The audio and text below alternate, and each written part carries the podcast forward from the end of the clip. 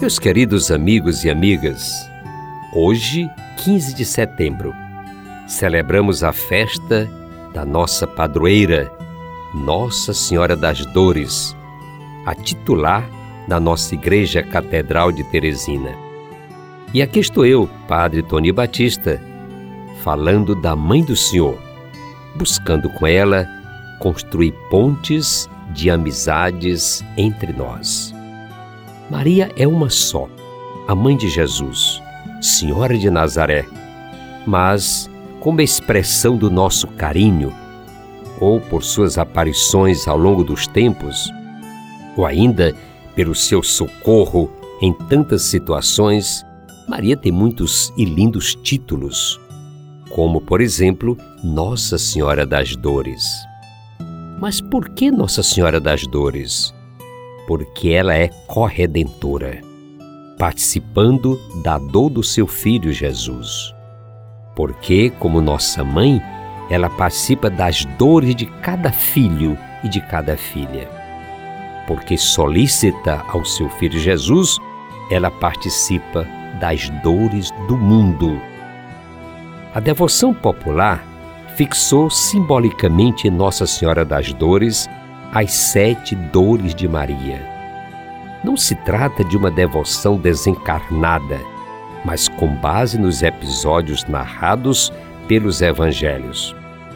Permita-me lembrar ou falar das sete dores de Maria, numa linguagem livre, como vejo e sinto no meu dia a dia. Sigamos, portanto, o caminho das sete dores de Maria, Senhora das Dores são episódios que nos convidam a meditar sobre a participação de Maria na paixão, morte do seu filho Jesus, que dão forças para carregar a sua própria cruz. A primeira dor de Maria, a profecia do velho Simeão. Todos nós nos lembramos quando a Sagrada Família vai ao Templo de Jerusalém para apresentar o menino Jesus, o menino Deus. E o velho Simeão toma aquela criança nos braços, cheio de alegria, diz: Senhor, agora eu posso morrer, porque meus olhos viram a vossa salvação. Mas ele olha para Maria e diz: Uma espada vai traspassar o teu coração. Podemos imaginar a dor de Maria, a sua primeira dor. A segunda dor de Maria foi a fuga para o Egito. Podemos imaginar o sofrimento daquela mãe, fugindo na noite, com medo de Herodes, que procurava matar o seu filho, Jesus de Nazaré. É uma grande dor. Deixar Belém de Judá, deixar Israel e se refugiar no Egito como retirante era uma dor profunda sabendo que a maldade de Herodes procurava matar Jesus.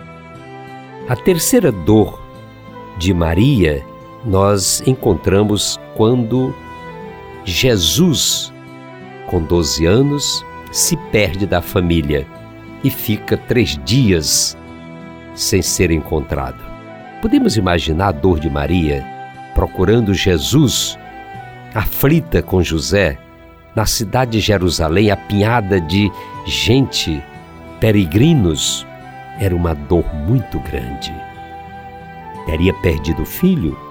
Seria a responsabilidade dela? O que, que aconteceu? A quarta dor de Maria é acompanhar Jesus na direção do Gólgota.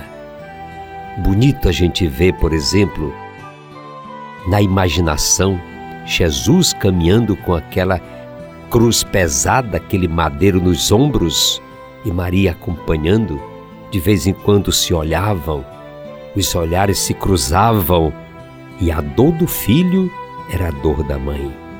A quinta dor é a crucifixão. Podemos imaginar, meus irmãos, Jesus estendido na cruz, sendo pregado naquele momento, levantado entre o céu e a terra. Imaginemos o coração de Maria, que dor realmente traspassava o coração daquela mãe. A sexta dor, a deposição da cruz. Quando o filho está morto, descem Jesus da cruz e colocam no colo de Maria, desfalecido, morto. Podemos imaginar a dor daquela mãe? E depois o sepultamento. Porque Maria, meus irmãos, ela não sabia de tudo o que estava acontecendo, ela não entendia o mistério que se passava. Agora o filho foi sepultado. Está jogado, enterrado no coração da terra. Imaginemos a saudade e a dor de Maria. Então, tomemos, amados e amadas, as sete dores da nossa Mãe Maria e assumamos também a nossa cruz de cada dia, as nossas dores, sempre em união com Jesus, o Filho de Maria, nosso Salvador. E hoje podemos dizer assim, com muita alegria: Nossa Senhora das Dores, rogai por nós.